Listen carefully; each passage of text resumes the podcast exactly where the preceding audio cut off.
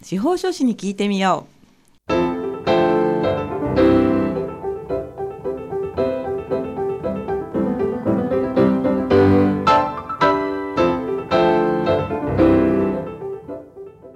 FM 大白をお聞きの皆さんこんにちは。宮城県司法書士会がお送りするあ司法書士に聞いてみようです。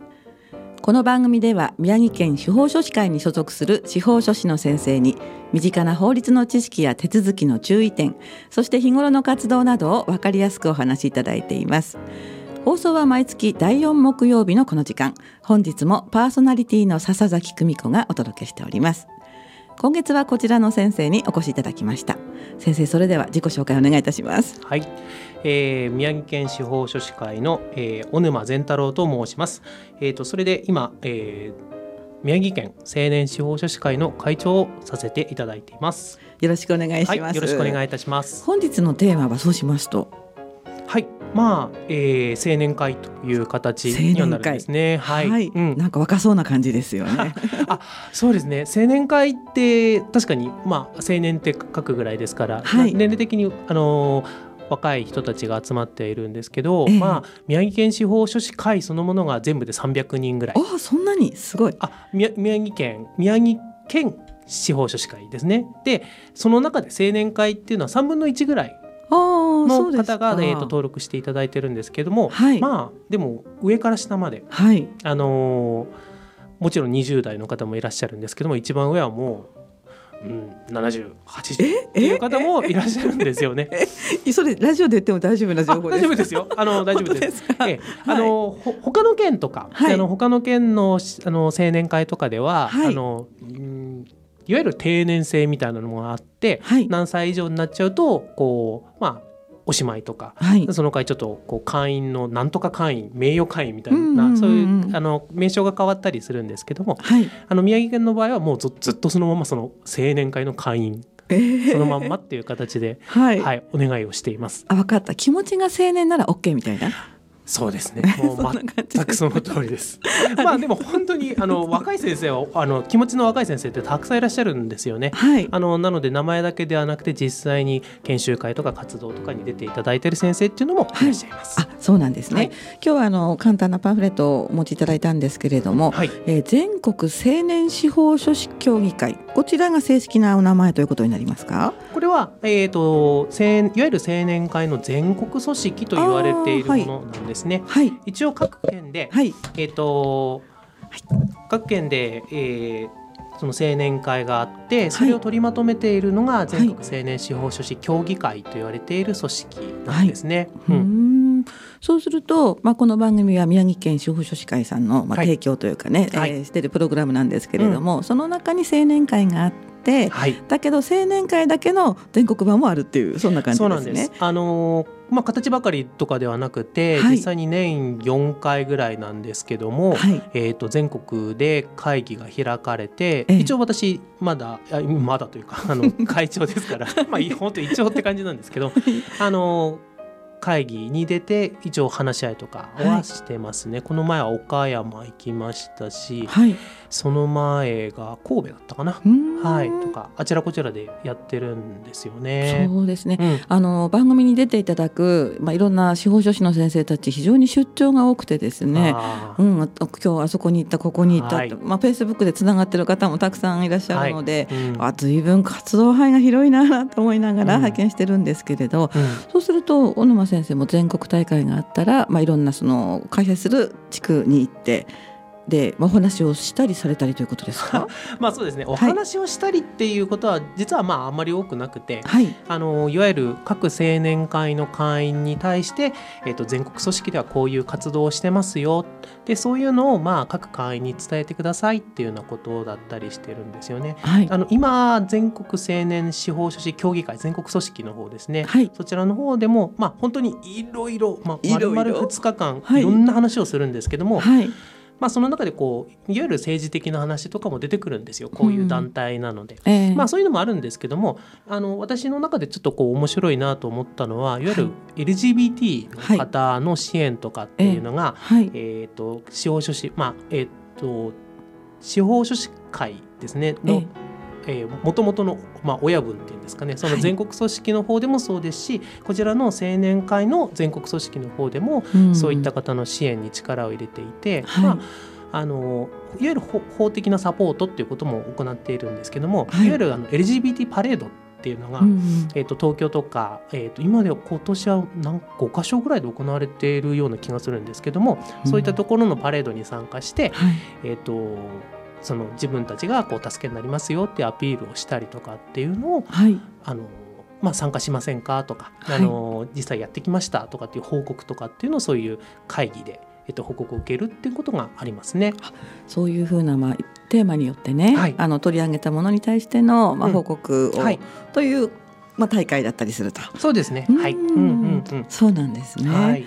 あの宮城県司法書士会さんと青年会になってくると、例えばその活動のこう青年である特徴とか そういったところってあるんですか？あのー、昔は結構無茶をしたっていうことあの 先代先々代とか、はい、あのまあ、会長さんってたくさんいらっしゃるんですけど、はい、っていうのはよく聞いてます。で、えーと、私がよく聞いてたのは10年15年ぐらい前ですかね、はい、いわゆるあの消費者金融の、うん、えーと、借金の問題がひどくなってあの話題になった時に、はい、司法書士の方で24時間24時間相談会っていうのをやってたそうなんですよ。24時間。はい。本当に。まああの電話であの電話で受けていたかとは思うんですけどもどこかの事務所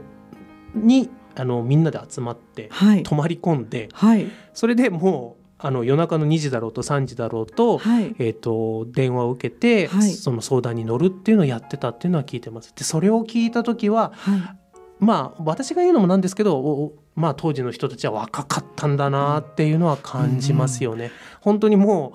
う裏話を聞くと面白くて電話1台をこたつに置いて それを みんなで囲んで電話が来るのを待っていた、はい、でもまあ実際深夜とかにかかってきてかなり深刻な相談内容で来てっていう方もいらっしゃったそうなんですね。うん、なんでやっぱりまあ話としてはまあ随分無謀なことするなとは思うんですけども、はい、まあ、それなりに社会貢献ができているのかなというような、うん、まあ私当時私はまだあの司法書士ですらなかったんですけども、うん、その話を聞いてあなかなかああのすごくかっこいいことしてるなとは思ってますね。うん、熱さを感じました今。うん、うん、本当に。こうおうみたいな、俺たちがみたいな。でこたつに電話一台みたいな。そうとりあえず始めてみるっていうような感じですよね。はい。うんうん、まあ相談会自体は今も、はいあのー、いろんな形で年に何回か行ってはいるんですよね。あのーはい、私たち今年度も行っているんですけども渡り町はい、はい、渡り町での相談会があってそれが毎年2回あって、えーと、その相談会に、えーまあ、10人ぐらい10人ちょっとぐらいかな、うん、あと県外からも少女師の先生があの埼玉から来ていただいて、はい、えーとその町民の皆さんの相談を受けるっていうのを年2回やってますね。はあうん、そうですか。はい、あの司法書士会さんのまあ本体って言うと変なんですけど、うんはいはい、そちらの相談会もよくあのラジオでね皆さんが告知されるんですけど、はいうんうん、それにプラスして青年会さんの方の相談もあるという意識でいいんですか？はい。まあ定期的に行っているっていうのはその渡り町の相談会ぐらいで何かこう常設の相談窓口があるっていうわけではないんです。はい、ただまああのー実際その渡り町の相談会ってなると10人単位の司法書士が渡り町に車飛ばしていって、はい、でそこで、えーと、いわゆる面と向かってっていうんですかね、ええ、それで相談を受けるっていう形なのでちょっとそれだけの規模のポンポンやるっていうのは、はい、あの宮城県の、まあ、私たちは本会って言い方をするんですけども、はい、その宮城県司法書士会ですね、その私たちの、まあ、元になっている団体の方ではそこまではなかなかできない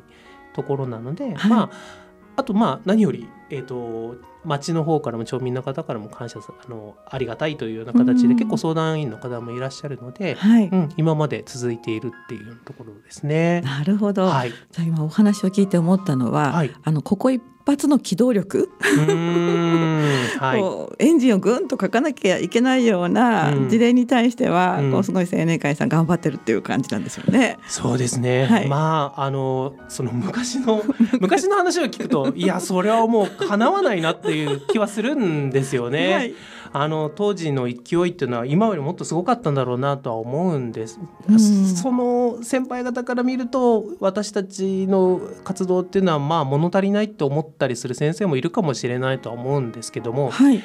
まあなんとか私たち、はいあの私たちなりに頑張っているっていうのところですかね。はあ、うん、あでも沼先生その当時の方も残ってらっしゃるんでしょ？あまあもちろん残ってます。残ってるんですけどまあだんだんもう年を取って年を取ってくるというか経験年数が上がってくると、はい、い。わゆる青年会ではなくて、はい、あのちゃんちゃんとしたというかもともとの、はい、あの親玉っていうわけじゃないですけど宮城県司法書士会本会ですね、そちらの方の役員とかになっている方が多いので、うん、あのそちらで頑張ってるっていう形ですね今だんだんですねこう軸足がこう移ってくるとやんちゃ系じゃなくてこうしっかり系みたいな。やっぱそこはだんだんまあ もう司法書士がみんな大人ですけど だんだん大人になっていくっていう感じですよね。なんかすごい面白いインタビューになってきたんですけれどもありがとうございます。はい、はい、じゃああのまあお話がね盛り上がってきたところなんですがこの辺でですね、えー、先生からのリクエスト曲をおかけしたいと思います。今日はあの山下達郎さんのアカペラということなんですけれども、はい、まあ、お好きな方ですか？はいそうですね。はい、えっ、ー、と私大学時代に合唱団に入っていて、まあ合唱団っていうことになるとまあ声で歌うっていうことになるわけですよね。で、はい、今日のあのご紹介する曲っていうのもその山下達郎さんがまあ一人で、はい、まあ一人でなんですけどこう多重録音で、うん、で楽器なしで。えー、歌ったっていう曲で私も学生の時これを本当に何回も何十回も聴いてはい、あのココピーをしてみようかとか思ったことっていうのはありましたね。はい、耳コピーですね。はい、はい、わかりました。では早速おかけいたします。曲は山下達郎でスタンドバイミー。はい、お送りした曲は小沼先生のリクエストで山下達郎のスタンドバイミーでした。はい、はい、私これのすごい古い1枚目多分持ってるんですよこのシリーズの、はい、うん、まあもう山下達郎さんもね、なかなかもうベテランですそうですよね。はい、はい、私もこのアルバムが3作目みたいなんですよねこのアカペラの。はい、それで1作目、はい、2作目っていうのは出してるんですけどその出た当初私はそのリアルタイムで見たり聞いたりっていうことがなくて、さ初めに初めに3を買ったのかなでそしたら1と2もあるよっていうのであの CD 屋さんで買ったっていう記憶がありましたよね。あ逆にこう言ったんですね。そうなんですそうなんです。ありがとうございます。はい、はい、えー、本日は宮城県司法書士会から小沼善太郎先生をお迎えして青年会の活動についてお話を伺っております。小沼先生後半もよろしくお願いいたします。はい、よろしくお願いします。今あの曲の間に伺ったんですけれども、はい、まあ宮城県司法書士会さんのまあ実動部隊的な、うん、あのそういう活動をされてるというところなんですけれども、はい、なんかあの、不思議な面白い活動もされてるんですね。ああ、そうですね。えっ、ー、と相談会とかそういったこともあのやったりはしているんですけども、はい、あのまあ特段そのいわゆる法律活動とかというとことあの部分とは離れたところで、はい、えっ、と出店をしてます。出店ですか？はい、えどんな感じで？はい。あの街中にまあ6月ぐらいなんですけども、はい、えっ、ー、と街中の団体どういういきさつで始まったのかっていうのは本当にこれも多分10年以上前から続いていると思うので、はい、実は詳しいいきさつって私も知らないんですけども まああのあるかつあのお祭りみたいなところで、はい、えっ、ー、とかき氷と,、えーと、水ヨーヨーと,、えっ、ー、と綿あめだったかな？綿あめっていうのを出してまあなんか普通に大学祭みたいな感じです本当にそういう感じですね。はい。あのー、なんだろう。あれは疲れるんですよ一日中 一日中それこそ6月とかで暑い日とかだともうかき氷がものすごい人気になってしかももうかき氷屋さんの大きい機械で、はい、氷屋さんから氷を買ってえっと、はい、削ってるんですよね。力もいりますそうです。えっ、ー、と男三人がかりですね。はい。そのぐらいのやあのなんだろう本格的にやってるので力仕事と言いますか。はい。もう、本当にくたくたになりますけど、まあ気分転換にはなりますよね。そうですね。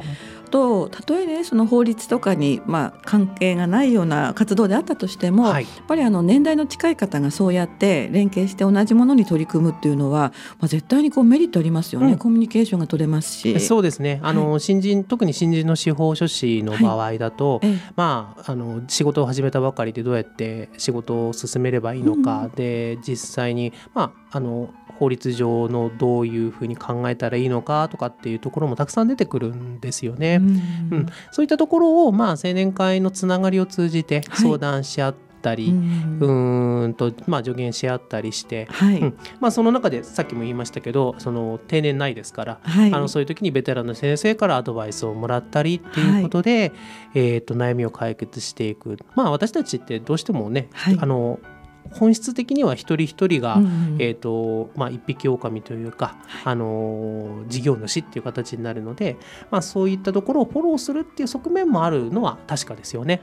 いろんな人たちと連携が取れていくと、はい、まあ、お仕事の幅も広がりますし、うん、あとは、まあ、クライアントさんのためにもなりますよね、はい、やっぱりね。まあそうですね、うん、あの特にそういったところで大事なところを指摘されたりして、はい、あの助かりましたなんていうことがやり取りされるメールとかもよく見てるので、はい、まあ引いてはそのまあきちんとした仕事が行えるっていうことになると、はい、それはまあお客様のためにきちんとなるっていうことにはなりますよね。そうですよね。はい、うん、あのいろんなね司法書士の先生たちが、はい、まあこの会もそうですけれども、うんうん、あとは他の信用の方弁護士さんとか、うん、社労士さんとかね、はい、と連携をして仕事をされてるっていうのを私このラジオを通じて初めて伺って、うん、であ実はそのバックボーンとしてものすごく広い視野のものがあるんだなっていうことにとても気づかされるんですよ。青年会さんもまあそういうところをこう下支えしてくれているまあ活動なんですね。まあそうですね、はい、あの青年会としても、えーと、私たちの団体だけではなくて、はい、まあ、あの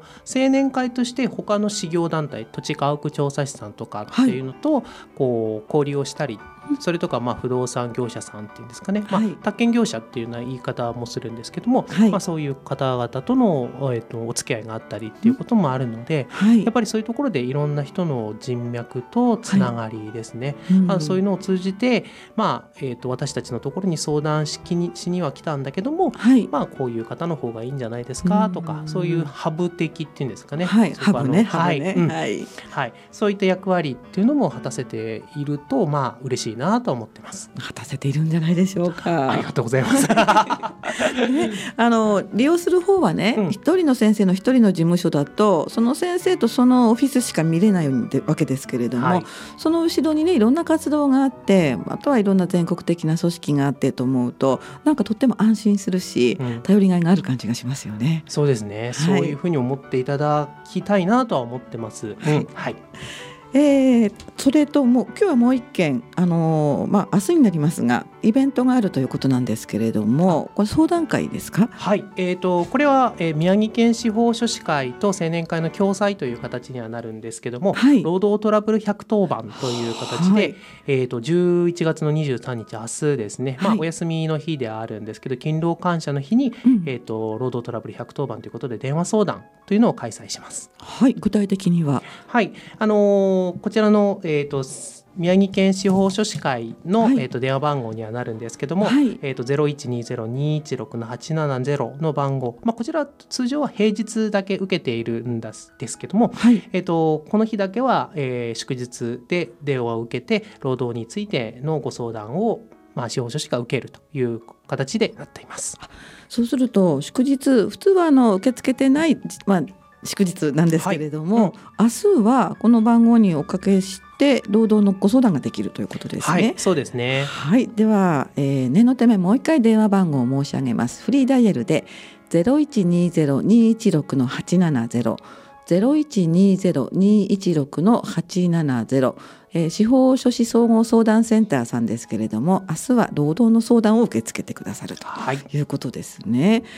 あの労働の相談って言いますと、はい、私は社労士さんの分野かなってちらっと思ったんですけれども、うんうん、司法書士さんでも何かこう活動してできることがあるということですよね。そうですね。はい、あの社労士さんの場合、まあこれはあの私が思っているイメージなのでもしかしたらちょっと違うかもしれないんですけども、えっ、ー、と社労士さんは会社の中に入ってその社会保険などの手続きを行ったりっていう先生が多いと思うんですよね。はい、はい、でその中で私たちが労働トラブル110番をやるっていうのはまず一つは私たちはあの簡易裁判所の代理権を持っている司法書士が、えーと、相当数いますので、はい、えーといわゆる裁判あのこういったえトラブルについて裁判ごとになった時にお手伝いをできるっていうものがある。そなので、まあ、業務的にできますよっていうのが一つですよね。それとあとはそのいわゆる使用者側ではなくて労働者側あの雇われる方ですよね、はい、雇われる立場になった時のそのあの雇われる立場の皆さんの立場に立って、はい、えー、まあ、相談を受ける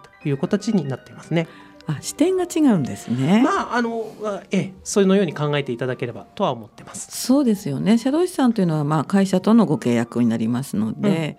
うん、あのまあ別に会社に偏った考えではないとは思いますけれども、はい、でもまあ向こう側みたいな。うんで司法書士の先生は今度はその一般の、こう働く人の身になっった考え方もましてくださるということなんですね。そうですね。はい、まああの私たち司法書士はあの主な仕事ということになると登記とか、はい、えっ、ー、とそういったところになるので、えっ、ー、と裁判業務というのはまあ私たちも今どのように活用していくかっていうのは今模索している段階ではあるんですよね。うん、はい、その中で労働トラブルっていうのはあの私たちも決してその相談を受けることがすごく多いというわけではないんです。うん、ただ、はい、自分たちが持っているその簡易裁判所で、えーと、当事者の代わりに裁判を行うことができるっていう能力をどうやって保持して高めていくかっていうことを、はい、いつもまあ模索している、ええ、その中であのこういう分野を限ってあの相談を受けるということで、はい、まあ、あの宮城県司法宮城県の司法書士のそういった相談に対しての、なんていうんですか対応すること、はい、対応する力、はい。うん、そういったものを保持できればっていう、まあ、目的もあるわけです。はい、はい、はい、相談していただきたいですよね。まあそうですね。はい、私たちもあのここの日の相談に向けて一生懸命勉強してきたので、はい、えっ、ー、と適切な答えがあのお答えできるように頑張っていきたいなとは思ってます。はい、はい、ではもう一度フリーダイヤルで、えー、明日ですね。あ時間帯って何時から何時まででしたはい、えっ、ー、と午前10時から午後3時までの5時間になっています。はい、10時から午後3時ですね。はい、フリーダイヤルが0120-216の870、0120-216の870です。ちなみにこの番号は平日の場合はまあ一般的なご相談を受け付けてくださる番号ということですよね。そうですね。あの、平日に電話をかけていただくと、まあこれは午後1時からっていうことになるんですけども、はい、午後1時から8時の間はまあ通常の総合相談センターということで、はい、えー、当番の司法書士が相談に乗るという形になっています。はい、青年会の方も多く相談窓口をされてるということですね。そうですね。私もあの順番で入って入ってる時はよくあります。すね、はい、はい。もしあの順番の日にちが良ければ今日の小沼さんとお話できるかもしれないということですね。まあそうですね。はい、あのまあ相談する場なので あそうかちょっとちょっと目的が違いますね。まあまああの、はい、そもうおっしゃっていただければあの嬉しいです。はい。はいありがとうございます。はい、あの今までねたくさんのゲストの先生たちとお話をしてあの気軽に来てほしいということを皆さんどの方もおっしゃるんですよ。すね、やっぱりこう敷居が高くと感じていらっしゃる方ってまだまだ多いですか？うん、やっぱりこうあのある程度覚悟を持ってってきたなっていうような方って結構いらっしゃるんですよね。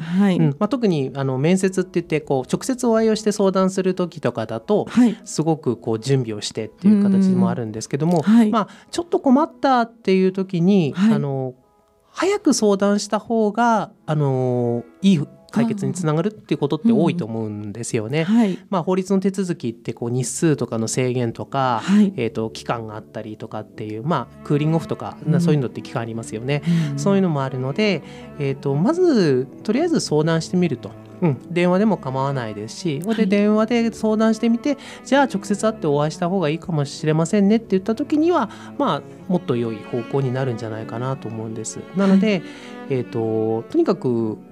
ちょっと困ったことがあったら相談してみるっていうこと、まあ、これは、あの私たちの相談センターに電話してくださいっていう宣伝ではなくて、はい、あの物事一般のトラブルって、うん、あの早いうちに、まあ、目をつむっていう言い方もありますよね、はい、うん、そういうふうに早めにこう解決に向けて歩き出した方がいいっていうことは多いと思うので、はい、まあ、私たちの相談のお電話とか相談センターだけでは限らないですけども、えーと、と早めの相談っていうのはまあ万能薬っていうんですかね、うん、そんな感じになりますよね。はい、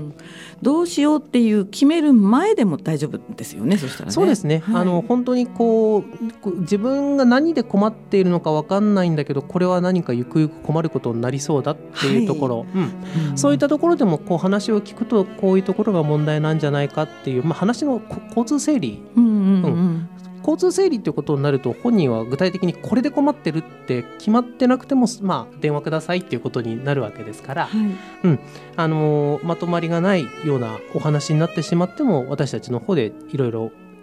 こう筋道を立てて考えていければなと思ってます。はい、あなんか今の説明ですごく安心しました私。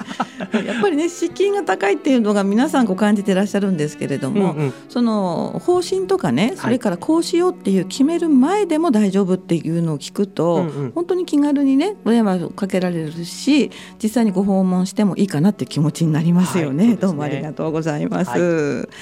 はい、えー、今日はですね宮城県司法書士会から小沼善太郎先生をお迎えして青年会についてお話を伺いました。いかがでしたでしょうか？ではまた次回をお楽しみになさってください。先生どうもありがとうございました、はい、ありがとうございました。